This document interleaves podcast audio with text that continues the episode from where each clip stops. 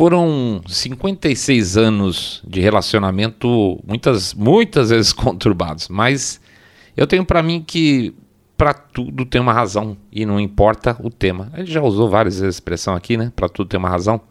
Para mim, apesar de achar que eu não sou um cristão tradicional, vamos chamar assim, alguns desígnios que estão além da nossa compreensão devem ser manipulados cuidadosamente a partir do nosso livre-arbítrio.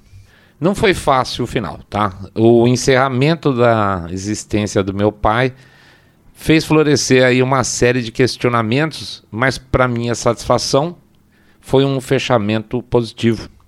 Uma ideia de fair play, sabe como é que é? Nós somos diferentes e isso não é importante. O que importa no final é a gente respeitar o que difere.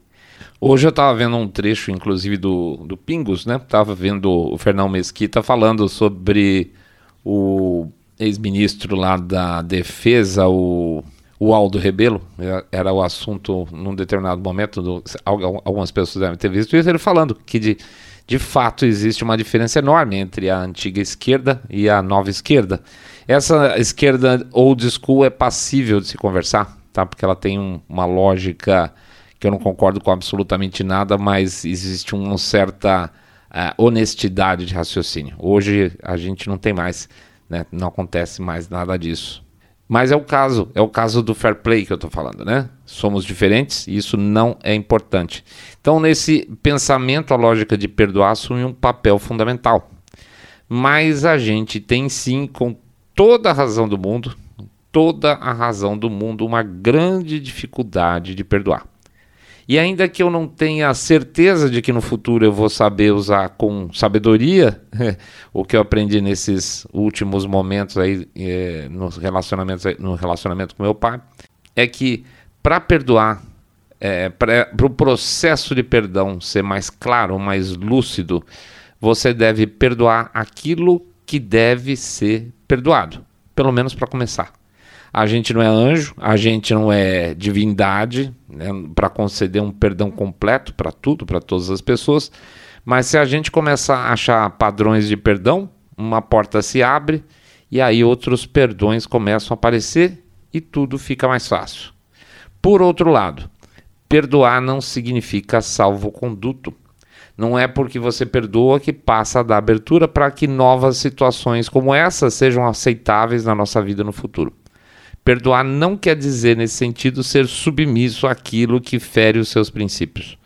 Não quer dizer, por exemplo, sofrer e com isso não tentar impor os seus pontos de vista, ainda que com força, com força quando necessário. É isso. Talvez parte das minhas é, diferenças com meu pai no passado tivessem desaparecido há muito tempo, se eu deixasse mais claro quais os meus limites e o que eu não concederia dos meus valores pessoais. Esse episódio de hoje tem tudo a ver com isso. Como que a passagem do meu pai é um ciclo, né? Final de um ciclo que se mistura com o final de ciclo também aqui no Brasil, que é o que a gente vive hoje. Porque na cabeça desse seu amigo aqui, meus caros, nesse momento tá tudo misturado, tá bom? Daqui a pouco a gente volta.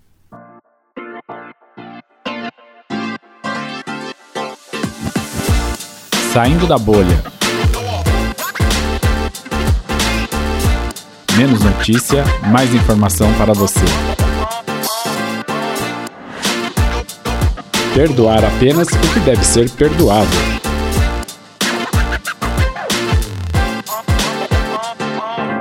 Bem-vindos ao Saindo da Bolha. Esse é o nosso episódio 201 e a gente vai falar desse momento aí meio caótico com vocês que envolve as experiências pessoais desse que vos fala aqui o seu Saindo da Bolha com esse momento político brasileiro. Antes de mais nada, vou pedir para vocês entrarem no nosso site www.saindabolha.com.br e clicar no botão follow ou seguir a gente nas redes, perdão, nas plataformas de podcast como o Spotify, por exemplo. Vai pedir também para vocês fazerem um share nesse episódio, porque a gente anda meio balançado aí com uma, uma baixa audiência em função do número baixo de programas, a culpa é totalmente nossa. Pedir para então dar um sharezinho nele. Pedir também para vocês fazerem o boca a boca sarado, contando que vocês estão acompanhando um podcast cabeça direita limpinho supimpa que detesta, abomina o politicamente e gente que quer dizer o que eu posso pensar. Pede também, por favor, para vocês considerarem dar uma passada lá no nosso site, o Trailer, www.trailer.com.br, para ver uma apresentação sobre o nosso e-book que a gente oferece por lá. A gente tem um outro em andamento aí, mas eu não posso falar ainda. É, é, tava, né? Na verdade, a gente parou nesse episódio, essa parte meio caótica das nossas vidas, mas tem coisa nova legal pela frente. que mais? Ah, sim, vou pedir para vocês também considerarem, por favor, de coração, o famoso Pix. 1, 2, 5, 10, 10 milhões de reais, pingado não é seco. A gente deu essa sumida, a gente entende que vocês tenham dado uma subidinha também, muito justo, né, gente? Pô, o cara não trabalha, vou fazer Pix ou o quê? Cacete. Então, estamos aqui de volta, dando sinal de vida. Pede também, se for o caso, vocês considerarem aí o nosso Apoia-se, tá? Onde a gente tem lá um, alguns planos onde vocês podem fazer uma doação mensal já programada, assim, não esquece do seu Saindo da Bolha, tá bom? Então tem Pix, tem Saindo da Bolha, perdão, tem Apoia-se, tem... É, ah, tem o YouTube, né? Tem o YouTube também, que vocês podem dar uma passada lá. No YouTube a gente também tá. Eles fizeram o favor de desmonetizar a gente, tá? A gente tá até todo um amor pelo nosso, nosso podcast. Então, mas vai lá, seja insistente, dá um likezinho, faz um comentário, é, clica no sininho para ser avisado dos nossos episódios, que às vezes eles às vezes até avisam, tá bom? Então, acho que tá todo mundo já cheio de recados dados e aliás cheio dos meus recados também. Então vamos em frente, gente. Vamos, vamos ter diversão um pouco aqui. Vida que segue. Um país na UTI.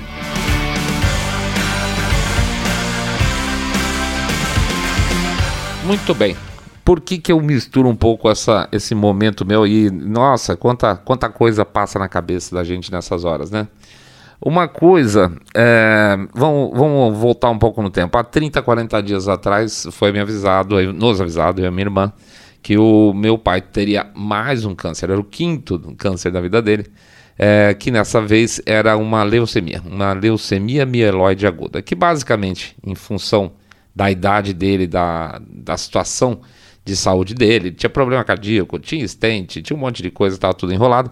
Que dessa vez não, não dava. Não dava porque a, a medicação que poderia ser passada para ele era também de tal forma tóxica, além da quimioterapia, que poderia ajudar, que, que mataria ele. Então, assim, basicamente ele teria uma quimioterapia que faria com que eventualmente, eventualmente essa curva fosse suave até o momento que ele falecesse, tá? E que se ele conseguisse superar bem a quimioterapia, ele poderia ter alguns meses aí pela frente. Muito bom. Então você tem uma, uma visão nesse caso, quando você passa por uma situação dessa, de inevitabilidade, tá? É inevitável. Você sabe o que vai acontecer. A gente sabe que a gente vai morrer. Todo mundo sabe que, vai morrer. Você pode morrer, pode cair uma bigorna na sua cabeça. Você pode morrer velhinho com 200 anos mas nesse caso específico você já tem uma percepção de fim e uma percepção de prazo, tá? Então essa inevitabilidade faz com que de alguma forma você como é que eu posso dizer? Você faça o seu possível, mas você sabe que se, se tudo é errado, porque vai dar errado, vamos chamar a morte dessa forma, a culpa, em princípio, não é sua, tá? E existe uma outra situação. Vamos dizer, se meu pai não tivesse tido uma leucemia mieloide aguda e fosse uma leucemia, não sei, bababá, crônica, ele poderia ficar de pé aí mais alguns meses e anos, talvez até, tá? E aí você tem que lutar forte para que as condições de saúde dessa pessoa, desse paciente, é, próximo seu ou não, elas sejam as melhores possíveis para você dar conforto e longevidade, tá? E aí depende inteiramente de, das pessoas que acompanham, do paciente das pessoas que acompanham ele em volta, para que ele fique vivo, tá? No caso nosso, a doença brasileira política é grave, mas ela é passível de cura. Quando tem essa inevitabilidade que a gente a gente se sente um pouco perdoado dos nossos erros, é uma coisa. Fala, olha, gente, não tem o que fazer sei lá, aconteceu XYZ com o nosso país, infelizmente foi tudo para o saco. Mas quando a, a, vida do paciente, ao contrário, e o nosso país depende de ações, então a gente não pode nem tardar, nem errar. Deixa eu viajar um pouco na maionese aqui com essa questão, é, com essa questão, como é que eu posso dizer? Médica, isso. Vou dar um, mais um paralelo médico para tentar explicar o que tem passado na minha cabeça. É, alguns anos atrás, vários anos atrás, uns 15 anos eu acho pelo menos, o Mr. Way ele teve uma infecção, eu não vou lembrar exatamente a história, mas ele teve um problema pulmonar. E aí ele foi para o hospital, estava relativamente bem, estava bem, estava tranquilo, foram fazer um teste nele, no pulmão dele, e o, o, o, laboratório do hospital furou o pulmão do cara. Olha isso, que uma, foi uma barbeiragem, efetivamente, depois se conversou muito sobre isso. Muito bem, estou lá sentado ao lado dele conversando com ele no quarto, e aí como é que estão as coisas? Ah, estou bem, não, estou sentindo, puf, de repente o cara simplesmente parou de respirar. Não tinha como puxar ar de forma nenhuma, tá? É como se tivesse bloqueado tudo. Eu fui apertei o botão para chamar o enfermeiro, enfermeira, seja lá quem for. Apareceu lá o enfermeiro, papai entrou, e eu falei, olha, ele não está conseguindo respirar. E o enfermeiro, ah, não, vou botar máscara direitinho na cara dele que vai melhorar. Eu falei, não, você não está entendendo. Ele não está conseguindo respirar, não adianta a máscara. Não, não, não. E foi lá e botou a máscara na cara dele e saiu do quarto rapidinho. Eu saí do quarto atrás, atrás do enfermeiro, que era do lado, o quarto era do lado do postinho ali de, da enfermagem. E eu dei um berro no cara, na orelha do cara. Ô seu papapá, seu filho, blá, blá, blá, ele não está conseguindo respirar. E no meu berro, uma enfermeira que estava chegando no posto saiu correndo, entrou no quarto do Mr. Way, viu que ele de fato não conseguia respirar fez as primeiras, eu nem lembro direito, gente, mas ele, ela fez as primeiras coisas que tinha que fazer, meteu, pegou lá um carrinho rápido que tem uma, tipo, uma bomba tal para encher o pulmão dele, chamou o médico, fez tudo que tinha que fazer, o médico chegou, fez os primeiros procedimentos rapidinho, mandou para UTI, intensivista, blá, blá, ficou bom. Tá, ele passou um tempo de UTI e ficou bom, tá saradão, tá tudo bem até hoje, tá? Por que que eu conto essa história? É, ninguém especificamente salvou a vida do Mr. Way. Não fui eu, não foi a enfermeira, não foi o médico, não foi o intensivista. Cada um fez o seu papel sem piscar e da melhor maneira possível. As urgências que acontecem na vida da gente, elas mostram claramente, são os grandes testes da nossa vida para ver o que, que a gente aprendeu. Não aprendeu da matemática, às vezes até vai precisar, mas o que, que a gente aprendeu da vida da gente. Porque a gente tem que agir, como é que eu posso dizer, com pressa, mas sem impulsividade. A gente tem que agir com sabedoria, porque os riscos são grandes, e essa sabedoria é, é criar, gerar ações que não podem destruir as poucas chances que a gente tem de resolver um problema. Ou seja, ser impulsivo não é a melhor solução, mas esperar para ver mata o paciente, certo? Então, por exemplo, não é do meu feitio, por exemplo, gritar com pessoas. Eu sou um cara muito sussa de maneira geral. É, na maior parte das vezes, eu acredito, pelo menos, eu acho que eu posso contar nos dedos de uma mão só quantas vezes eu já gritei com uma pessoa. Mas naquela situação, gritar com o cara lá com o enfermeiro foi parte de um processo que disparou uma reação que desencadeou uma cura que era o desejado. Outro ponto dessa história é que a gente não pode, não pode ficar imaginando, é, esperando, é, olhando para o céu, pedindo uma interferência miraculosa, tá? Que algo ou alguém vai aparecer e fazer, vai fazer algo por nós ou você supera suas barreiras pessoais, mata os seus medos, suas limitações, sua timidez, ou já era. Tem hora que o bem daquelas pessoas que você mais ama depende exclusivamente de você. O outro vai pensar da mesma forma.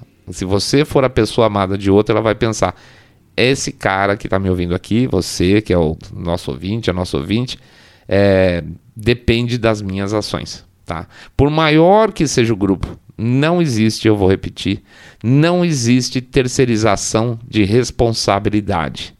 Quando existe um chamado pela responsabilidade do futuro de quem você ama, a única coisa que cabe fazer é sair e resolver. E eu digo isso porque tem.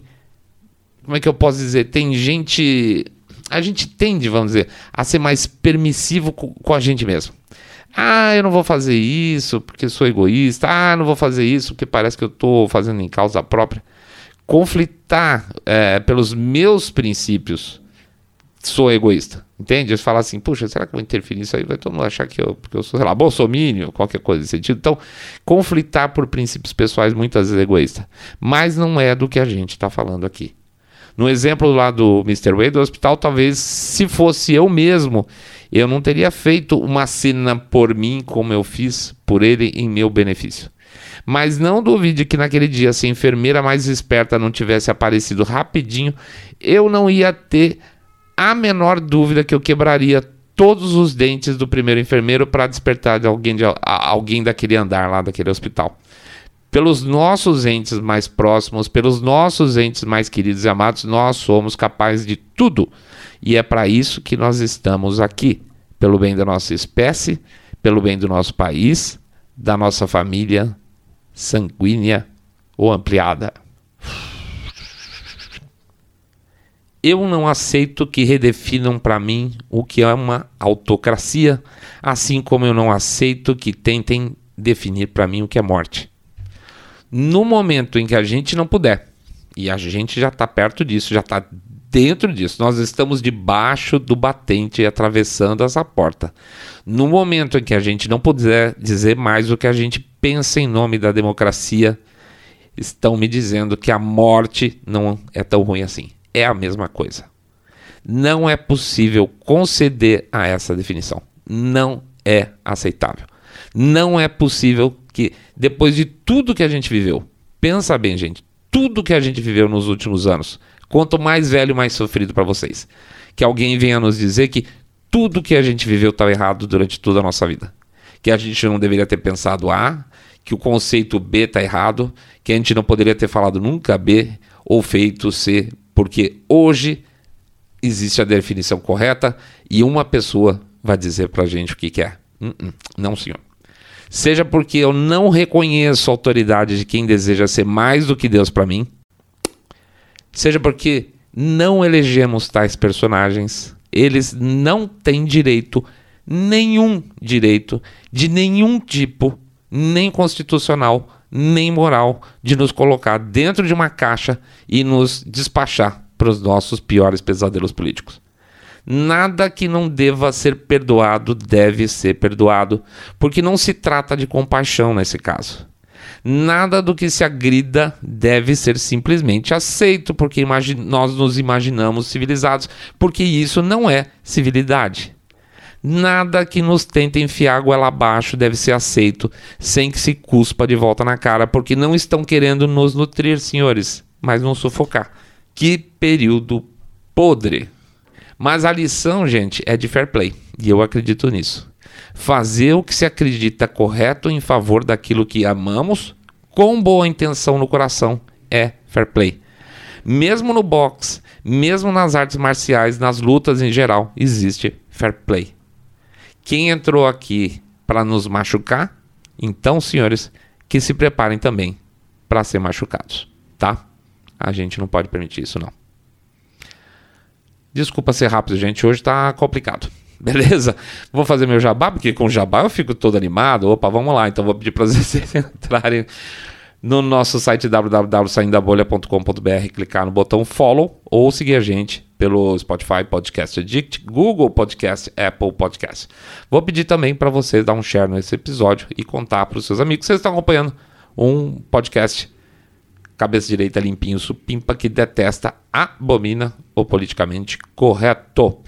Vou pedir também para vocês seguirem a gente lá no YouTube, sininho, like, comentário e dar uma passada lá no nosso trailer, tá? O e-book que a gente fala sobre as mutretas da imprensa vagabunda que se vendeu a preço de banana para o poder. Que, aliás, na verdade, nem se vendeu, né?